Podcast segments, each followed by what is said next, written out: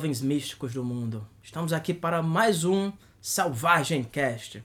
Eu sou Juscelino e estou com meu companheiro de aventuras. Joaquim Dantas. Hoje vamos falar de um dos filmes mais maravilhosos dos anos 80. Robocop, o policial do futuro.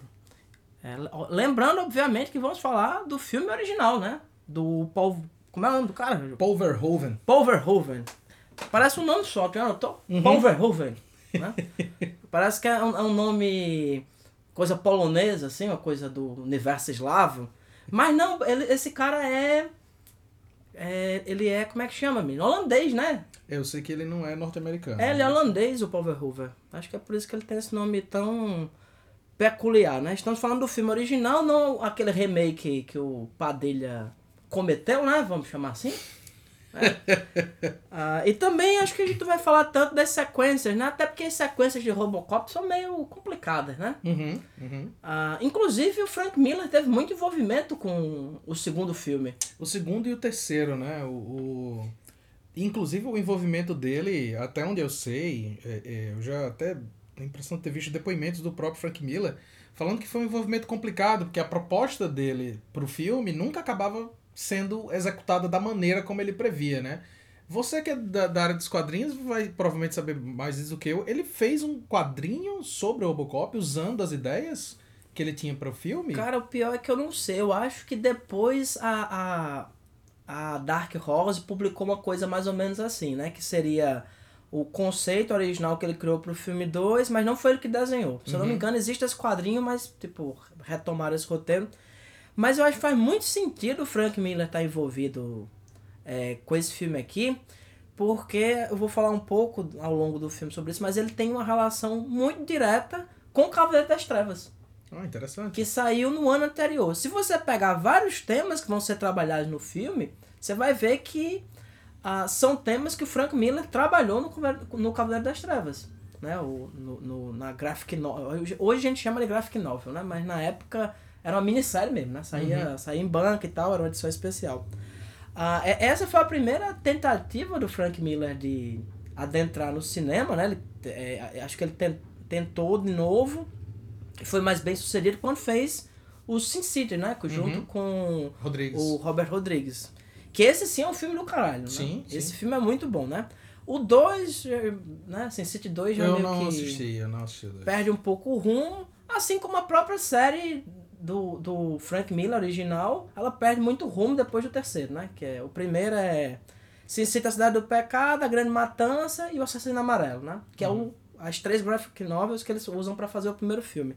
Depois vai ficando aquela coisa meia boca e a Frank Miller realmente não nasceu para esse negócio do cinema, que depois ele fez aquele filme chamado. fez uma adaptação do quadrinho do, do Will Eisner, né? O, o The Spirit, que é um dos filmes mais terríveis da história da civilização ocidental. né? Ah, esse filme aqui do, do Robocop, eu reassisti ele agora, né? Pra gravar isso aqui. E eu lembro que depois de adulto eu já tinha visto esse filme Uhum. né? Mas eu não lembrava que era tão violento isso. E eu, Sim. eu fico perplexo como é que eu assistia isso criança e passava assim, Cara, no meio da tarde, pô. Tem uma. Tem um. um- eu já vi um, um- camarada falar uma vez que esse filme ele foi a introdução da, da maioria das pessoas que viveram nessa época aí, que eram crianças nessa época, para o cinema eh, rated R, né? Para o cinema proibido para menores de 18 anos, porque o nome do filme é Robocop. E assim, se você parar pra pensar, é um nome muito inocente. É como se fosse Superman, é Robocop. Parece que vai ser um filme de criança. E os pais levavam as crianças pra assistir no cinema. é, é, o, a, a TV passava pra gente de tarde, como se fosse assim, não, é um filme de herói, Sim. né? E é um filme de herói. Aham. Né? É um- é- eu falei do Frank Miller antes. Você vê claramente que, é um, que ele é decupado desse conceito de super-herói, né? Sim. Um, um personagem que ele passa por um trauma, né? Se modifica e de determinada forma ganha superpoderes. No fim das contas é isso, né? uhum. Ele tem uma armadura, é, é quase indestrutível, né? Sim. Pelo menos durante o primeiro filme, porque no segundo, bem no início, se tu lembra. Sim. Os caras atacam ele e cortam ele inteiro, né? Essa é uma das cenas que mais. Eu sempre tive a impressão que na verdade fazia parte do primeiro filme, essa cena. E eu acho chocante essa É, cena. é brutal, é, É. brutal. E que, que até uma gangue, assim, de, tem muita inspiração de coisa japonesa, né, cara? A vibe, justamente que o Frank Miller tava na época, Uhum. né? Isso aí foi uma coisa que é, ainda passou. Mas as cenas de violência desse filme são impressionantes. Sim. São sim. impressionantes. Eu tenho uma, uma, uma, uma forma de definir esse filme. Robocop é o sci-fi que Sam Peckinpah não dirigiu. Pronto. É, É. isso. Se Sam Peckinpah tivesse dirigido um, um filme de ficção científica, seria Robocop. É brutalizante. É brutalizante. Não, é, é- é incrível ah, como envelheceu bem esse filme Uhum, também. uhum. Sabe? Porque ele não tem. Ele não tem efeito é, especial digital ainda, né? Sim, sim. Ele é todo feito com efeito prático, com Stop efeito de motion. maquiagem. Até o stop motion do. Que tem dois robôs, né? Uhum. Aliás, um, um, tec- um tecnicamente é um ciborgue, né? Que o Robocop ele é metade homem, metade máquina. E- Né? Totalmente policial. Exatamente, 100% cop. Eu, eu, eu, eu acho que podia até fazer uma paródia depois de Robocop, assim como Robocop de, men- de mendigo, né? Robo. É, Robocop. é o, o mendigo que decide combater o crime na cidade. Acho que já existe, tá? é Robo... Robo e Shotgun. Isso mesmo, pronto. Acho que já existe esse conceito. Ainda bem que eu, eu, eu achando que era original, rapaz. As ide- ideias originais, Joaquim, acabaram na Grécia Antiga, né? É verdade. Já bota o clique, é ping, falou dos gregos, né? é, o, é o do dia. Mas até o stop motion, que ah, tem o Robocop, né? O Robocop é simplesmente um cara maquiado, né? Maquiado Sim. no sentido que ele tem uma, uma, uma fantasia, uma roupa, né? Uhum, Você vê claramente que tem uma pessoa dentro. Sim. É muito engraçada a forma como ele anda. Cara, tem um, tem um, tem um, um, um, uma- um dado interessante sobre essa coisa da movimentação do Robocop, né? Bom, é um filme, primeiro que, assim, é um filme que ele é hiperrealista, né? Assim, ele é exagerado tanto na violência quanto na própria representação da realidade, né? A realidade que ele retrata é a realidade em que a gente vive levemente piorada, né? Ou talvez fosse levemente piorada naquela época, hoje em dia eu não sei se, se é levemente piorada ou amenizada. Levemente. é a versão adocicada da realidade. Mas o. É, é, Robocop é um filme que tem um, tem um termo que a galera usa em inglês que é high concept, né? É um filme com um conceito bem amplo. E a própria maquiagem do, do, do, do personagem protagonista, né? Que vai ser colocada no Peter Weller, que, diga-se de passagem, é um puta de um ator do caralho, né? É, Que inclusive, assim como aquele cara que faz Agostinho Carrara, né? Que é o maior ator da geração maior dele, não geração teve. Não teve oportunidades, né? Uhum. Inclusive, eu só lembro desse cara nos Robocops e ah, ele fez uma participação em Lost. Eu lembro que ele apareceu lá como vidente. E foi coisa muito pequena, pra você Ah. pensar num ator que. Ah, é, ele é incrível, cara. Tem um outro filme, a gente tava falando agora há pouco sobre é, Naked Lunch. É mesmo, Ele é o cara. protagonista, ele é o, Tem- ele é o William Burroughs. Tem razão, pô, não, não lembrava que era ele. Até, mas eu acho assim que. é, tem, tem outra coisa também que tem que dizer do, do Robocop, né? Robocop é um filme de brucutu dos anos 80. Uhum. Então, ele também é isso. Assim Sim. como Stallone Cobra, Sim, né? sim, ele, ele é um filme de brucutu dos anos 80. Ah, com um cara que não é um brucutu, né? N- Exatamente. É, tipo, ele é, pelo contrário, ele é bem magrinho esse Uhum. cara. Porque é óbvio, se ele fosse um cara musculoso, pra você botar essa, essa armadura em cima dele, ele ficava. Ele não passava numa porta, né? Exatamente. então tinha que. te- tecnicamente tinha que ser um cara magro. Né? Exato. Não, e aí aí era esse, esse era o, o ponto. O design original do Robocop, da roupa do Robocop, não era essa roupa troglodita, essa coisa gigante. Eles escolheram um ator mais magro porque a ideia é que a, a- o design dele fosse uma, um, um design mais slick, mais, mais colado, mais esguio. Né? Entendi. Mas, como a gente vê outros ciborgues, né? São uma coisa mais. qua- qua- Quase aquela coisa japonesa de tokusatsu, né? Aquela coisa. Exatamente. E aí o que acontece? O, o Peter Weller, ele contratou um técnico, é, um, é uma coisa muito esquisita, mas é, o cara é técnico em movimentação animal. Então ele é um cara que estuda a maneira como os animais se movimentam e ele reproduz a movimentação sendo um ser humano, ele imita um cachorro perfeitamente e tal. E ele contratou o cara para eles decidirem o movimento do Robocop. E quando eles viram o conceito original, eles decidiram que o Robocop ia se mover, como, se eu não me engano, como um lagarto. Pela maneira, pela maneira como estava sendo o design lá. E eles passaram meses trabalhando na maneira como ele se move. O lagarto move o ombro primeiro, para depois mover a pata traseira, esse tipo de coisa. Quando a roupa chegou, e era um tijolo, porque o Robocop é um tijolo. Sim. Quando a roupa chegou, ele olhou pro técnico e o técnico olhou para ele e ele. Eu já vi ele dando entrevista falando sobre isso, Peter Weller. Ele disse: em um segundo, o cara olhou para ele e falou assim. Chega, você vai se mover como um rinoceronte. E acabou-se. e aí, isso, aí eles. Por, por isso que você pode olhar que o jeito que ele anda, ele mexe primeiro o tronco e depois a cabeça, ou a cabeça e depois o tronco, porque ele tá, ele tá emulando a movimentação de um rinoceronte. Então, assim, o quão brilhante é você ter um, um especialista do seu lado ali, pro cara olhar e imediatamente de- decodificar e criar um andar que é estranho, é, é extremamente apropriado pro personagem e pro visual, né? E que é icônico. Sim. Você pensa no Robocop, você pensa na movimentação na dele. movimentação dele e a, a- os efeitos sonoros são muito bons. Quando ele a primeira a primeira cena que ele aparece é, como Robocop, que ele vai na delegacia, quando ele pisa no chão, você diz, pô, chegou. É. Então, né, ele tem o efeitozinho especial dele pisando, é muito muito típico. Mas é, eu tava falando antes da questão do ator em si. Esse cara ele foi prejudicado fazendo Robocop, porque Robocop é um é, o- é, o cara tem muito tempo de tela e ele tá o tempo inteiro com o rosto coberto, Sim, sim. sabe? Então isso prejudica muito. Ó, o, o Stallone, por exemplo, quando ele fez aquela adaptação do Juiz Dredd, Uhum. Se você ler o quadrinho ou até ver essa adaptação mais nova, que é bem legal, que é um baita filme. né? é, que é bem boa mesmo. ah, você vê que os juízes, eles têm essa coisa meio Robocop também, né? Eles têm o rosto coberto, né? Do Uhum. nariz pra cima, porque também eles são meio despersonalizados, Sim, né? a ideia é que a justiça não tem rosto. Exatamente. E, e no, no, quando o Stallone foi fazer o filme, se você olhar, ele, não usa, ele usa o capacete 10 segundos do Ele filme. usa o capacete como pessoas que andam de moto usam capacete, né? Exatamente, exatamente. Então, justamente por isso que ele queria mostrar o rosto, sendo que qualquer pessoa que vê a boca do Stallone reconhece que é ele, Obviamente. sabe? Ele- aquela boca icônica, né? Então, eu acho que ele foi muito prejudicado nesse aspecto, que é um cara que eu acho que tem muita gente que nem associa o Robocop ao ator que faz o Robocop Uhum, uhum. sabe? É, Eu, eu acho que é, é, é muito icônico, acho que pouquíssimas pessoas não vão olhar pra isso e dizer, ah, esse aqui é o Robocop, Sim. né?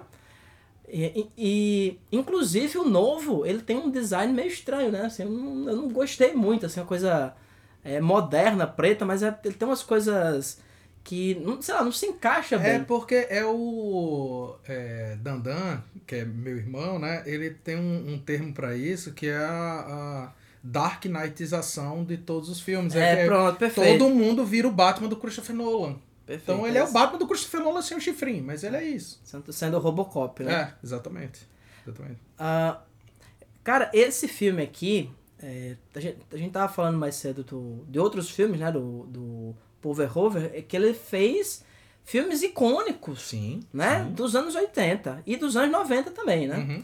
Ah, ele fez aquele filme lá com o Schwarzenegger, né? Total Recall, que eu não lembro Em o português é o Vingador do Futuro. o Vingador do Futuro, né? Que é inclusive baseado no conto do Philip K. Dick, né? sim, Esse aí. sim, sim. Que é, que é um filme também do caralho. Muito Baita bom. filme, muito bom. filme. É, Schwarzenegger no seu auge da não atuação, mas o filme é maravilhoso. fez, nos anos 90, fez um filme também que eu adoro, que é aquele Tropas Estelares. Fantástico. Que é um filme também que tem muita relação com esse aqui, né? Tanto pela questão da violência translocada, que o Sim. filme é super violento, Sim. né? Faz tempo que eu não vejo, mas eu tenho a impressão que esse filme não envelheceu tão bem, porque ele tem Muita computação. muita computação, né? Então, Mas também os, os, esses monstros lá que eles enfrentam, a, é uma coisa impossível também de fazer em efeito prático, né? Sim, Aquilo sim. ali não, tinha, não, não teria como. O livro também é bem legal. O, Ah, legal. o Tropas Estelares é um livro bem bom. Ah, não, não gosto muito de- desses, dessa ficção que eles chamam ficção científica militar, né? Que é essa coisa de colonização, não Uhum. sei o quê. Mas esse é, esse é bem legal. Fez também Striptease. É dele, Striptease? Striptease que é dele sim, pô. Se não me engano, é. Ah, e ele- fez Showgirls, Showgirls, é, exatamente. é- Showgirls eu sei. um, um filme ah, cult, né, assim, mas que não fez muito muito sucesso, né, na época. Ou ele não dirigiu, ou eu me confundi. Não sei, não tô achando aqui. Acho que não. Não, acho que a gente fez striptease, não. É Showgirls É mesmo. Showgirls, é. É, Showgirls. Showgirls é aquele das moças em Vegas, né? Isso. Pronto. Eu nunca consegui ver esse filme todo, não vou mentir. É um filme que é conhecido por isso. É um filme sobre, basicamente, sobre pessoas nuas que ninguém consegue Nunca. levar em conta. Mas eu sei que Michelle Versace, né? Assistente de palco do RuPaul. É o filme favorito dela. Ah, então, tá vendo aí? então tá justo. Aqui, aqui tem cultura, Joaquim. aqui tem cultura. Ah, sim, mas eu tava falando sobre Tropas Estelares, né? É, esse filme, né, fa- fazendo um gancho em três coisas, né? Frank Miller, Robocop e Tropas Estelares. Uhum.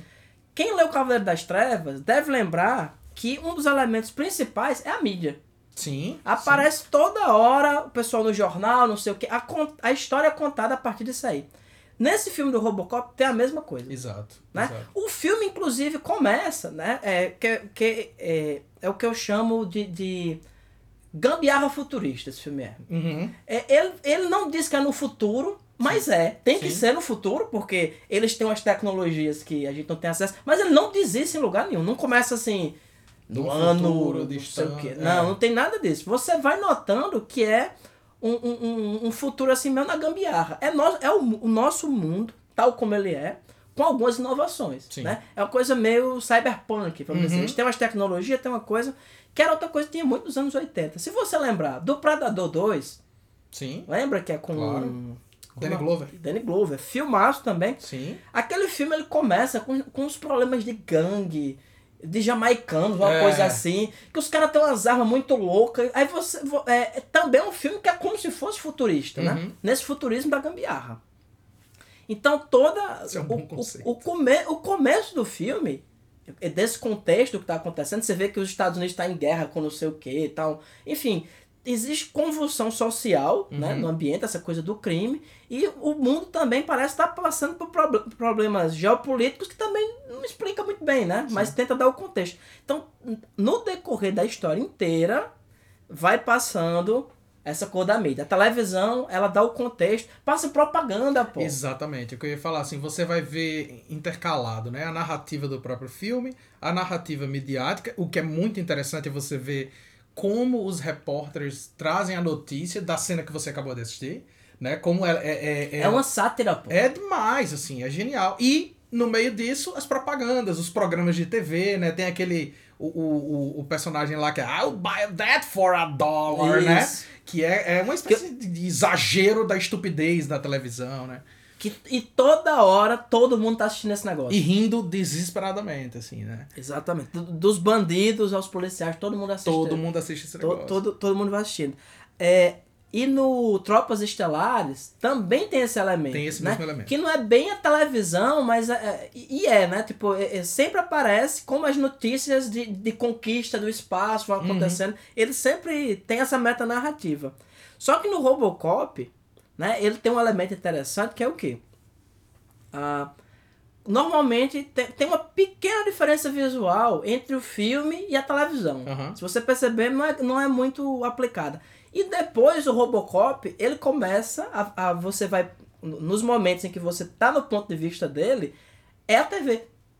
Ah, entendi. A- a- É a TV, você até, até sabe essas linhas. Que, hoje em dia a televisão não tem mais isso, né? Uhum. Mas quem é velho deve lembrar que é, hoje a televisão ela tem muitas linhas, né? Então você não consegue ver. Sim. Mas antigamente, quando a gente assistia televisão, você via as linhas, principalmente quando dava um errozinho de, de uma interferência, um, Sim, alguma sim. coisa do tipo. Você via as linhas.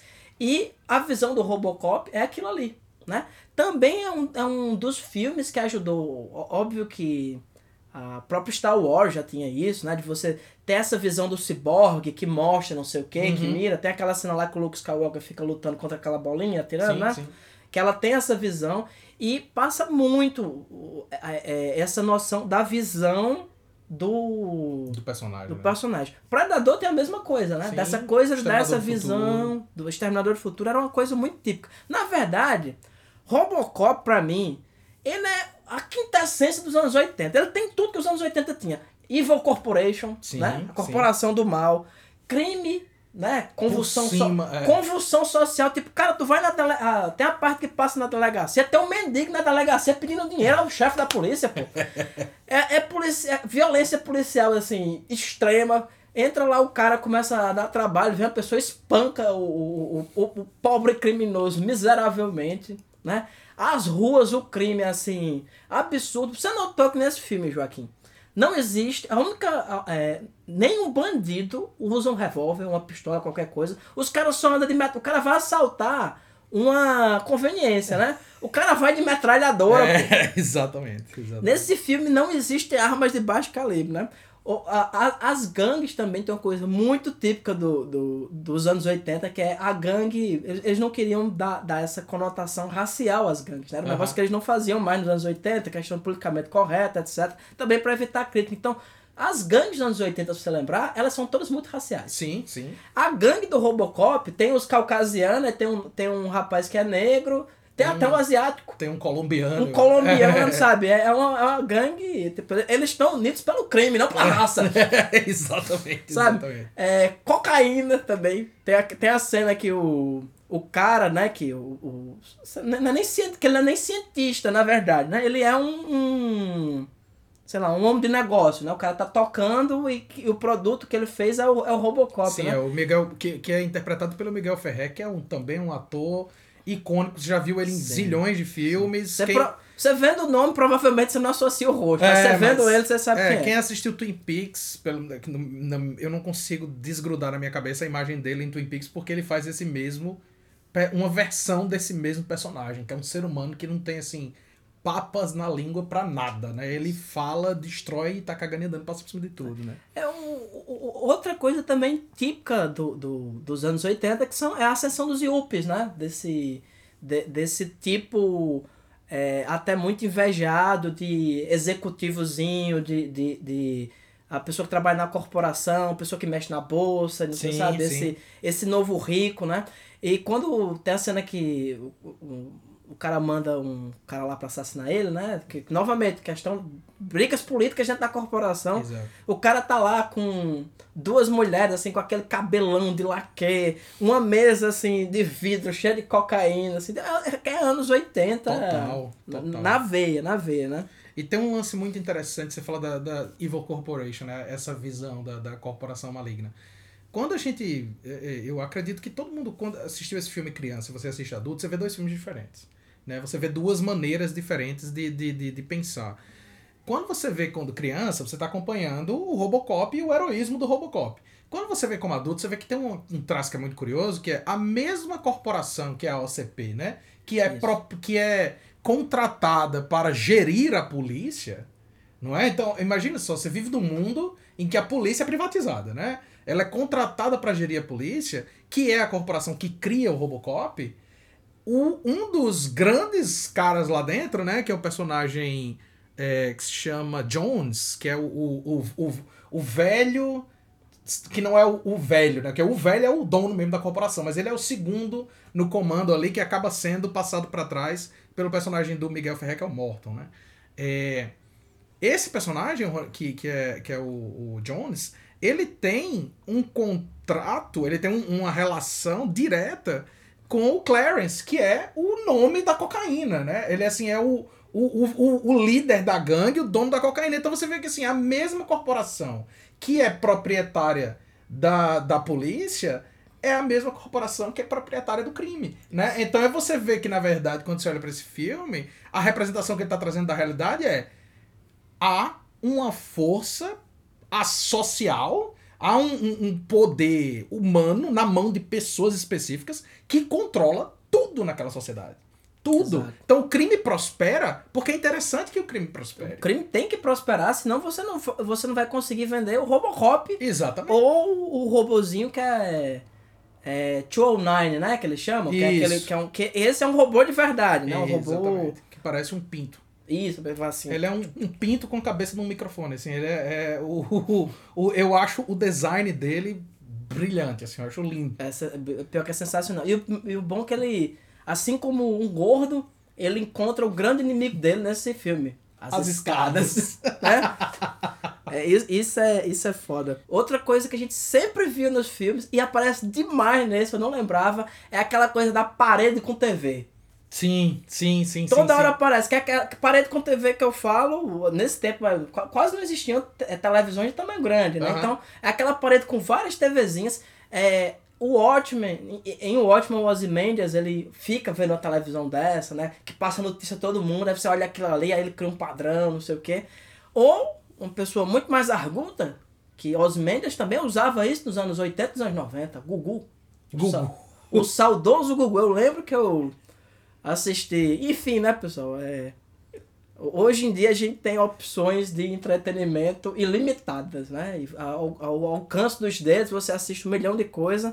Ah, quando a gente cresceu nos anos, nos anos 80, nos anos 90, você assistia o que passava Sim, na televisão. sim. Né? Durante a semana você até se virava, que passava uns desenhos, uma coisa. Agora, sábado e principalmente o domingo, pra quem era criança, era uma salva, pô. É, porque dom- não, domingo tem gosto de morte, cara. é, não, não tinha um, um conteúdo mínimo pra você fazer. O máximo que passava era aqueles filmes de ação Sim. na tarde do, é, na Globo. Mas fora isso, Sil- é, é, SBT era Silvio Santos, Gugu, e você acabava assistindo isso aí. Aí eu vi uma, uma matéria que o próprio programa fez sobre Gugu, né? Era o Inception, né?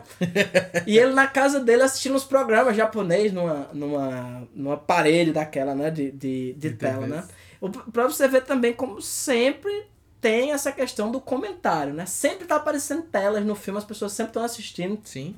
É, e essa realidade que aparece na tela, né? A gente tava falando é, que a gente tem uma percepção quando vê esse filme jovem, outra, né? Você também vê o quanto é uma distorção, Sim. né? Tudo, tudo que está sendo é, passado, né? Na, na, na, na tela, né? Esse, esse sorriso do o apresentador tá, tá falando a maior desgraça assim do mundo e parece que ele tá rindo assim, ou então aconteceu uma, uma tragédia. Ah, que chato, né? Mas vamos para o que importa, né? E aí ele corta para uma, pra uma, notícia, pra uma notícia engraçada, né? E isso é o, o. Eu acho que o lance do, do Verhoeven, né? Do Paul Verhoeven, que eu, eu acho uma coisa incrível, e que a gente vai ver nesses dois particularmente que a gente tava mencionando, né? O Robocop e o Tropas Estelares, é a capacidade que ele tem de contar uma história em que você não percebe. Se você não estiver olhando com atenção, e muitos espectadores não estão olhando com atenção, você não percebe quem é o herói, quem é o vilão e se é que tem um herói ou um vilão na história, né? Porque quando a gente olha pro Robocop, a gente tem uma, a, a impressão que assim, não, o Robocop, ele é o herói da história, né? Ele é o herói. Bom, ele, no fim das contas, ele ainda é propriedade da OCP. Ele ainda continua, no fim do filme, ele continua sendo a propriedade da OCP. A OCP continua gerindo a polícia. Não se alterou nada. Assim, o, o- no, no, no- na estrutura social, não teve mudança, mudanças, grandes mudanças, não. Que é o que a gente vai ver, se a gente fosse considerar a trilogia como sendo uma grande narrativa, o que a gente vai ver ao longo da trilogia é justamente isso. No terceiro filme, você vai ter a polícia abandonando o cargo e se juntando com as gangues, os moradores de rua, para lutar contra a OCP. Porque é justamente quando chega-se à conclusão de que não, não tem como resolver isso. Mas eu acho que mais radical ainda, e claro que a gente não vai entrar muito nesse tópico, porque é o outro filme, mas é o que ele faz em Tropas Estrelares. Porque Tropas Estrelares é um filme em que os protagonistas são nazistas. E ele faz um filme que os protagonistas são nazistas, é uma nação, que é os Estados Unidos, mas é uma nação baseada na ideia de que guerra é bom. É literalmente o slogan deles. Guerra é bom, militarismo é interessante. Não existe prosperar sem violência. E a maneira como eles se comportam diante dos outros. Inclusive, tem uma cena em que ele coloca um oficial do, do, do exército é, é, dos Estados Unidos lá com uma roupa que é uma roupa nazista. Ele só não tem o, o, a suástica no braço, mas é o corte de uma roupa nazista. E ele coloca aquele filme com pessoas completamente descerebradas, né, é, invadindo um planeta porque supostamente aqueles ETs atacaram a Argentina. Não sei se você lembra que começo do filme é isso, né? Não, os ETs atacaram a Argentina. E quando você começa a assistir o filme, você pensa: peraí, esses insetos gigantes, sem consciência, Vieram. saíram do planeta deles e vieram atacar a Argentina. E agora a gente tem que ir lá nos vingar. E por coincidência, tem, se eu não me engano, é petróleo, alguma É, coisa tem um assim recurso né? natural. Tem um lá. recurso natural lá que coincidentemente vai passar pra ele. Então, assim, o Verhoeven faz um filme cujos protagonistas são nazistas, que são uma mistura de, de militares nazistas com personagens de sitcom, né? Porque o começo do filme é como se fosse um sitcom. Exatamente. É, e, e vende o filme pra o público norte-americano, pro público norte-americano bater palma pro protagonista. Sem perceber que, na verdade, o que ele tá fazendo é uma baita de uma crítica social violentíssima. A mesma coisa acontece com o Robocop. A mesma coisa acontece com o Robocop. Ele faz um filme que tá fazendo uma crítica social a quem tá assistindo o filme, quem tá consumindo o filme. Ele faz uma meta crítica, como você mesmo falou, né? É um filme de brucutu dos anos 80 que tá criticando essa noção de que tudo se resolve na porrada. Enquanto você tá vendo um filme em que tudo se resolve na porrada, né? Mas ele tá fazendo isso de uma maneira, com uma ironia... É... Como é que eu posso dizer? É uma espécie de ironia estrutural. Não é assim... Isso. O, É. o, o- a própria estrutura narrativa é irônica. E se você não for um leitor, um espectador sagaz, você acaba. Ou se você for uma criança, que não- como é natural, você acaba não pegando isso, né? Isso é muito inteligente. Você, né? você acaba vendo como um filme de Brucutu mesmo, né? Cara, tu falou de Tropas Estelares. Não sei se tu lembra, mas nesse universo do Tropas Estelares, você só é cidadão se você se- servir no exército. Sim, sim, sim, sim. Sabe? É, é, é- é muito foda esse negócio. Ah, no início a gente falou um pouco sobre é, essa questão da violência visual que tem nesse filme, mas eu acho que esse é um ponto que a gente tem que falar de novo. Eu acho, eu acho. Eu ia é, é, comentar, quando, quando você começou a comentar, e porque o podcast ele é fluido, É. né? É gender fluid, inclusive.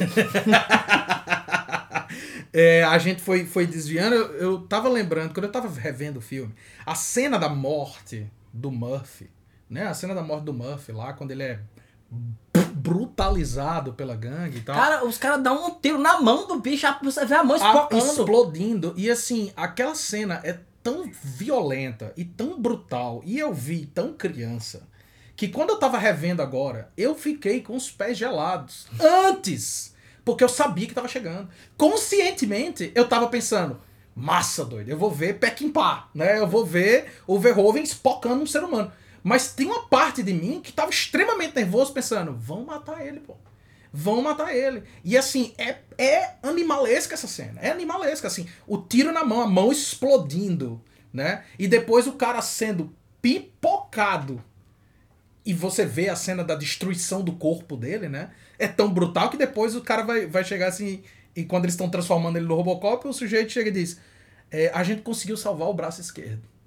Ao que o, o, o proprietário do projeto Robocop diz: O combinado não era sobrar nada. Não tem pra quê. Perde o braço. é, só, é só o cérebro, na verdade, que eles exatamente. querem, né? Exatamente. Ah, inclusive, pô, é, quem, quem já viu. Esse filme eu acho que ninguém precisa nem é, comentar o, o- de que é que se trata em termos narrativos, né? Basicamente, o mundo está em caos, né? Esse policial é morto, essa corporação lá, ela tá tentando vender pra polícia robôs que vão cuidar do crime, né? Sim, sim. Esse robô, aí, é- essa cena eu acho maravilhosa, bicho. Que é a cena que o cara vai. O, o, o Robocop, na verdade, ele é um- um- uma segunda opção da empresa. Um plano A- B. a- a- o plano A deles é esse 209, né? Que é Isso. esse robô, robô mesmo, né? Que é, é basicamente, como você falou, um, um, um, um pintinho com um negocinho né, em cima e du- duas metralhadoras, assim, que eu acho que derruba um helicóptero de lá, né? O som é maravilhoso. Ah, aí tá aqui, tá aqui esse negócio. Tem aquela típica reunião da Evil Corporation, aquele monte de gente assim. "Ah, Não, vamos apresentar aqui agora a grande inovação. Entra esse bicho. Aí, o que é que os caras vão fazer, né? Estamos nos anos 80, Joaquim. Como é que a gente vai testar se esse bicho funciona? Dá uma arma lá pra um candango, diz, aponta pra esse bicho aqui. Aí ele aponta assim ao bicho, você tem 30 segundos pra largar essa arma. Aí o cara, eu acho bom você largar, viu? Aí ele joga a arma no chão. Aí eu acho que é por causa do carpete, o bicho Ah. não escuta que a arma caiu. Aí ele diz, agora você tem 15 segundos. Começa todo mundo a se desesperar. O desespero dos Aí- técnicos ao redor Aí, tentando aí ajeitar. você imagina assim, é uma máquina, né? A máquina ela é feita para trabalhar com a máxima eficiência e o mínimo dispêndio de gasto, de energia, seja lá o que for. A máquina dá um tiro nesse cara para ele morrer ou tenta imobilizar ele? Não! Ele é brutalmente fuzilado. O cara ele leva uns 30 tiros, assim, mostra as costas assim, do cara, as balas pocando. O cara cai no chão, aí o, o, o, o Evil Lord lá, né? O, o, o velho, né? O, o dono da empresa, né? Por assim dizer. Ele olha assim e fala, meu Deus, que problema. Como se, como se nada fosse. Sim. Um copo foi derramado. É, exatamente. O que ele olha, o que ele tá pensando é. Esse projeto está com, com atraso. Tá com atraso. Exatamente. O cara, o cara foi. E essa é uma das primeiras cenas. Né, de, Exato, de- exato. E é, e é a primeira cena de violência que dá o tom, assim, do, Do filme todo. Do filme inteiro. Eu não lembrava, pô, mas até na cabeça deles os caras tiram. Sim. E você vê a, a- o, efeito do, do, do miolo, né? Da, é, do, do crânio sendo esmigalhado, que ele leva um tiro assim meio de lado, né? Cara, é, é- Logo, e logo em seguida, né, que acontece isso, aí com, como esse robô não tá funcionando bem, o cara vai pro plano B, que é o Robocop, que é você, por assim dizer, é, não fazer um autômato completo, né? Você vai pegar essa estrutura do ser humano, né? Que já existe esse cérebro, né? Essa cabeça, é o que dá a entender, porque ele mantém o rosto também. Sim. Coloca ali dentro do robô e, e novamente, essa utilização é, da tela, né? Ne- Desse momento em diante, a visão dele, do Robocop, se torna uma tela e vai mostrando, pô, a, ele sendo construído, do Sim. ponto de vista dele. É e é uma coisa horrorosa, assim, ele aparece assim, vem o cara, olha pra ele, como quem tá olhando, sei lá, pra... pra um, um, um computador mesmo que tá É produto, quebrado. O cara olha é um assim e diz, não, faz não sei o que, faz isso que nem você falou. Não, sobrou um braço. Não, bota o braço não sei o que lá. O cara tá lá parado, né? Nesse estado de repouso. Os caras estão comemorando o ano novo. Aí, ah, ele tá olhando pra gente. Pendura assim o negócio dele. Cara, é, é. Vamos dizer, conforme ele vai sendo feito, mostra o processo total de desumanização dele. Totalmente. Totalmente. Total. Você, você olha assim, diz, é, não sobrou nada. Uhum. Não sobrou nada dentro dele. E eu acho interessante, eu acho que eu já falei em algum desses podcasts aí sobre o, o Johan Huizinga, né? Que ele tem. Ele que criou a teoria do Homo Ludens, né? E tem esse livro chamado Homo Ludens que ele explica. A própria teoria do Huizinga é o seguinte: a, tudo que caracteriza o ser humano, ou seja, arte, religião, ritos, tudo isso aí, parte do conceito do jogo. Porque são atividades que, se você pensar na prática, cara, tu tá na pré-história. Certo? O que é mais importante? Tu pescar ou tu pintar numa parede? Acho que pescar, tá? Pescar é um pouco mais importante, né? Então, como, como é que você faz esse dispêndio de energia para essas atividades que, no fim das contas, não serve para nada, em termos práticos do que é a sobrevivência? E ele fala, diz, olha, se o ser humano ele, ele joga, jogo no sentido amplo, se ele brinca, se ele, se ele faz arte, se ele faz música, não sei o quê. Então, esse tipo de atividade, né, o Ruizinga fala nesses termos. Ele diz, olha, se o ser humano ele faz esse tipo de coisa, é porque ele não é um autômato. Uhum. É porque tem alguma coisa nele que não é mecânico, né? A gente não... Ah, por que, que o ser humano faz, fa- é, come? Porque ele precisa. Sim. Isso é uma função básica, né? Você tem que é, comer, dormir e se você fuder, né? Tipo, isso, é, isso, é, Natural. isso é o ser humano. Ah, e no caso dessa cena inicial, mostra o processo de desumanização Isso, dele, né? E uma das coisas que o Ruizinga fala também é a questão narrativa. Narrativa, para a teoria dele, tá dentro do jogo. Qual, Uhum. qual a função da narrativa? Na prática, nenhuma. Nenhum, exato. Nenhuma, né? Então, eu acho muito interessante, porque o que acontece? Eles lavam a cabeça dele, né? Uhum, uhum. Vamos, simbolicamente, né? Não tem mais nada ali, ele é um robô. Ele trabalha a partir das diretrizes que o cara coloca lá, que é inspirado também nas leis do Asimov, né? Uhum. Ah, tem que cumprir a lei, tem que fazer não sei o quê, então ele não vai... é, Só que depois descobre que ele tem uma quarta Diretriz. diretriz, é, né, lá dentro, que é não atacar ninguém do, Do alto escalão da empresa. Exatamente, né? Óbvio, e o cara fala pra ele, "Ah, você é o produto, Você é um produto nosso, é, exato. você vai atacar, é impossível, né? Então, é, só que o que é que acontece? Tem alguma coisa no Robocop que ainda é humano, Uhum. Né? E ele vai e é justamente o que que ele recorda, né? Ele começa a recordar o trauma, a família, começa a lembrar do que aconteceu e chegando na conclusão do filme, ele, ele se engaja num projeto para se vingar, né? Outra coisa também típica de filmes dos anos 70 e anos 80. Sim. Então, nesse sentido, esse filme, é, é- é, se você pensa em termos da, da ação, do que acontece com o personagem, dessa Sim. mudança, é um filme de Brucutu dos anos 80. Sim, é um filme de Aconteceu, vingança. aconteceu uma coisa com ele, ele vai se vingar. No meio tem uma coisa muito estranha que ele virou um robô. É. né? Exatamente. Mas é isso. Mas o que eu acho interessante é que existe uma coisa nele que não é o, não é o autômato.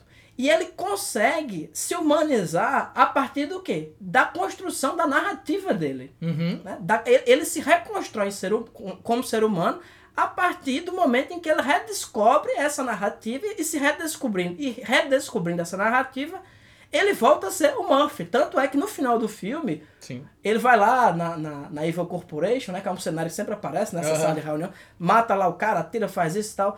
Aí o cara você atira muito bem, que vai ser o nome? Ele, Murphy. É, exatamente. Vai ser o nome, Murphy. É a última fala do filme, né? Exatamente. Então, é, é- isso eu acho muito interessante. Como ele consegue recuperar, né? E mais interessante também como é que essas imagens começam a aparecer, né? Que tem um momento lá que ele dá um, um problema, né? Não, sei, não sei nem se pode se falar eletrônico, sei lá o que é.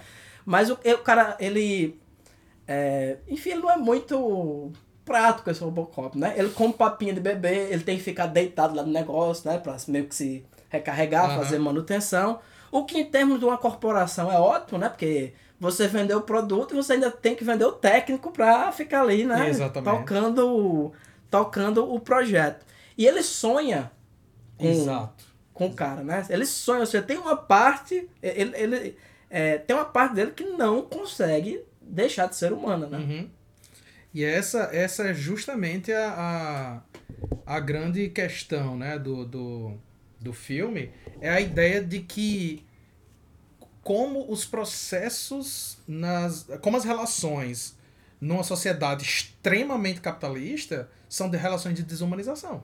Né? É a ideia de que assim, ele é um produto. Né? Ele, é, ele é parte da empresa, ele é produto da empresa. E a gente tá vendo o Robocop como um- uma marca, obviamente, exagerada disso, mas quando você olha, por exemplo, para os outros policiais, eles também têm uma condição de não ter liberdade. O, o tempo todo no filme eles estão falando, poxa, mas a gente tá indo ali, recebe um salário de merda, a gente tá se fudendo aqui. Inclusive querem fazer greve. Vamos entrar em greve, né? E aí o, o cara chega e diz assim, olha, é, quando eles trazem o Robocop, ele fala, a delegacia é sua?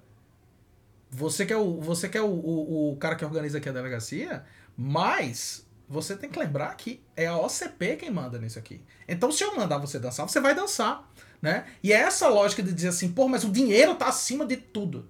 Tá acima da humanidade, né? Tá acima do, do, do, do que é a ideia de um ser humano o que você vai ver no filme é justamente esse processo de, de reumanização do, do, do, do- Quer dizer, é o. É o, o personagem do Robocop, ele simboliza essa tomada de poder sobre si mesmo. De dizer assim, não, eu não sou só. Eu não sou um produto.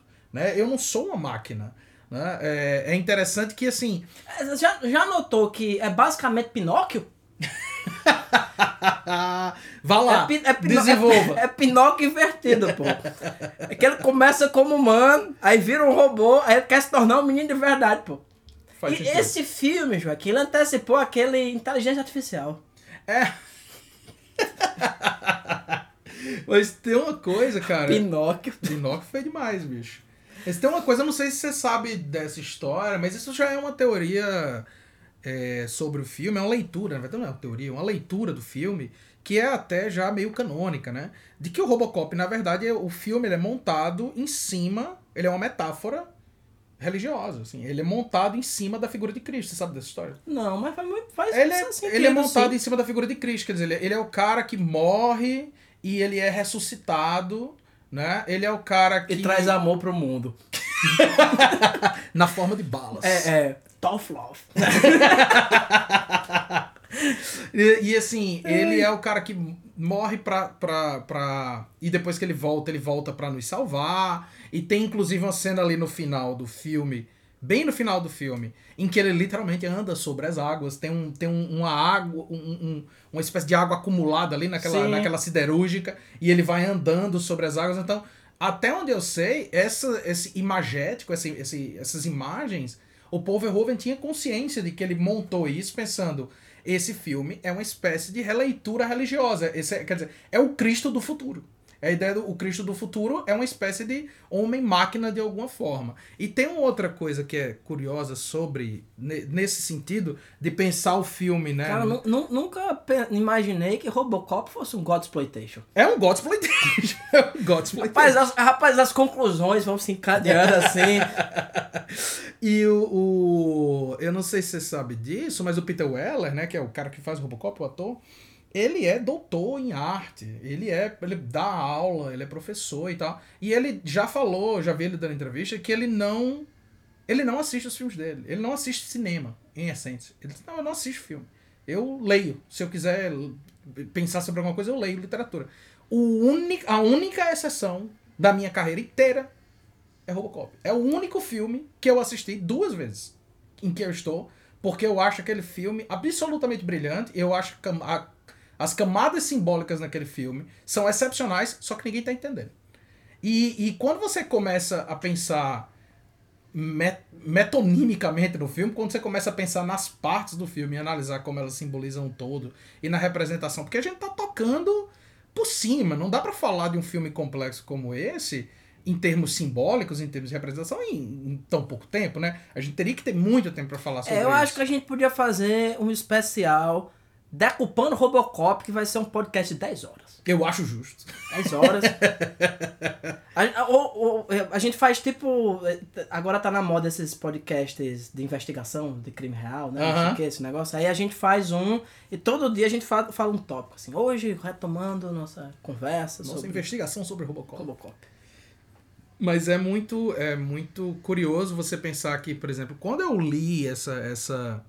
Quando eu li sobre essa leitura do Robocop como um símbolo de. um- Uma, numa relação com a simbologia de Cristo, eu fiquei assim. meio chocado, mas se você parar pra pensar, fa- faz todo sentido do mundo, assim, a leitura. Não que seja uma tradução direta da, da simbologia de Cristo, mas o que o cara faz é ele pega várias imagens associadas à narrativa de Cristo e ele coloca essas mesmas imagens dentro da história do Robocop, né? O cara que morre e é, é ressuscitado, é o cara que morre lutando por uma causa e acaba voltando, é o cara que é vendido, né? Pelo, pelo ven- vendido pelos entre aspas seus amigos, né? Então Isso. tem toda essa, essa simbologia intensa aí no filme, né? É, levou. Cristo foi vendido por 30 moedas de prata, né? E Robocop levou 30 tiros de chumbo. Tem também Tem essa. essa aí também. Tem essa. Se contar, mas foi menos de 30 não, viu? Ali, porque Não, não foi nem, nem um foi uma, foi uma fuzilada é, extremamente intensa. Acho que estamos nos encaminhando para Sim. a conclusão desse filme. Ah, quem não assistiu esse filme, shame on you, né? Por favor, assistam. É um filme que, infelizmente, não passa mais na televisão. Infelizmente. No meio da tarde.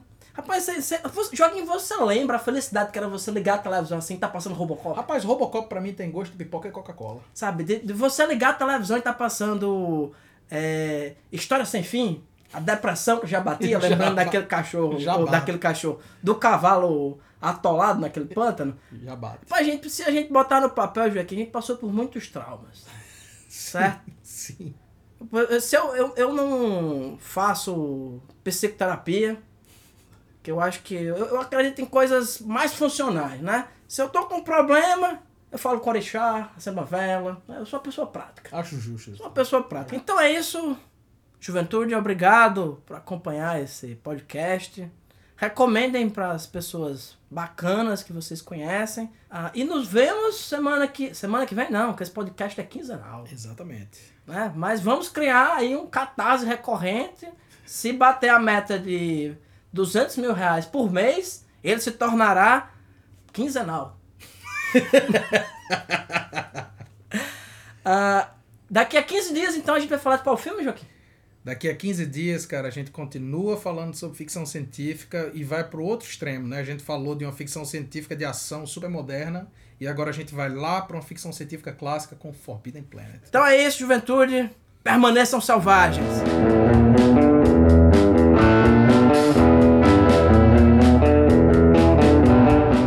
Selvagem Cast é uma realização da Selvagem Produções.